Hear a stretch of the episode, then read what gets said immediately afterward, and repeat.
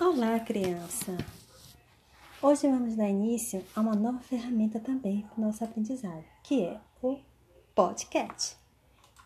E o nosso primeiro podcast vai ser falando a historinha que nós ouvimos hoje na aula de catecismo, no encontro da catequese. E qual foi a historinha que nós vimos? A linda história de Nossa Mãe Maria Santíssima. Então, eu vou revisar com vocês a história de Maria Santíssima. Maria era uma linda criança. De acordo com a, com a tradição, Maria nasceu de pais já velhos e estéreis, quer dizer, pais que já estavam numa certa idade e também que não podiam ter filhos, chamados Joaquim e Ana. Com paciência e resignação com que sofriam a esterilidade, levaram-lhe a graça de ter por filha aquela que havia de ser a mãe de Jesus.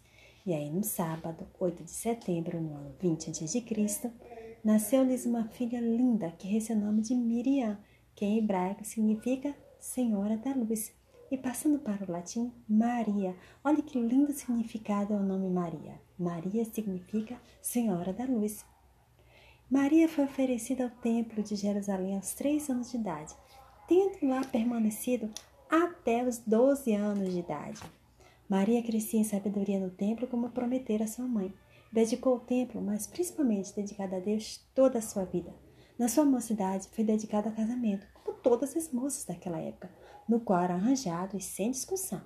Pai e a mãe decidiam com quem a filha ou o filho deveria casar. No caso de Maria, como ela estava no templo, os sacerdotes do templo decidiram com quem ela iria se casar.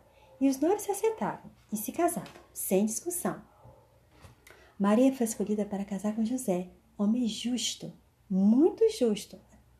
José leva essa, esse grande adjetivo até na Bíblia. José, o homem justo, que também servia no templo.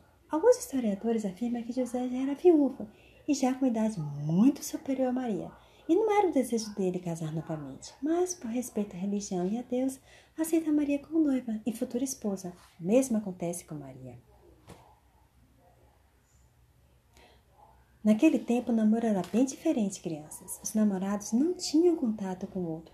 Pouco ou quase nunca se encontraram, só na presença de adulto. O noivado, ah, o noivado levava dias de festa entre as famílias. A mesma coisa era o casamento. Poderia levar até três ou mesmo uma semana de festa. E os noivos só iam morar juntos ah, depois de quase um ano após o casamento. Era muita formalidade. Foi nesse período que o anjo Gabriel apareceu a Maria e lhe disse que ela ia ficar grávida do Espírito Santo e geraria um filho. O filho se chamaria Jesus, que era o Filho de Deus. Maria ficou assustada, já que ainda vivia no templo e não com José, mas mesmo assim, com toda a coragem de uma serva de Deus, respondeu ao anjo Gabriel: Eis-me aqui a serva do Senhor, que se cumpra a sua vontade. A minha alma glorifica o Senhor, meu Deus, o Salvador. O anjo também apareceu a José, mas em sonho, e orientou ele a não abandonar Maria, pois ela jamais o trairia. Ela estava grávida, era do filho de Deus, e ele teria uma grande responsabilidade para a humanidade: cuidar de Maria, que foi escolhida por Deus, e do filho que nasceria dela. Jesus, o Filho de Deus, o nosso Salvador. José e Maria casaram-se, como tinha que ser. José foi um bom esposo, cuidou muito de Maria. E Maria foi uma boa esposa, uma esposa irmã de José, porque cuidou dele em tudo, cuidou muito bem dele. Era um casal muito feliz, pois obedecia a Deus e cumpria a promessa de Deus para a humanidade, em ser um caminho para a vinda do Senhor Jesus Cristo. Maria cumpriu sua missão, ser uma boa mãe para Jesus. Maria e José cuidaram muito bem da criança, Jesus crescia em sabedoria e bondade, pois além de ser o Filho de Deus, ele tinha um exemplo de seus pais para servir e ser um homem justo, como o pai adotivo José, e ser um homem bondoso, como a sua mãe, Maria Santíssima. Viu, crianças?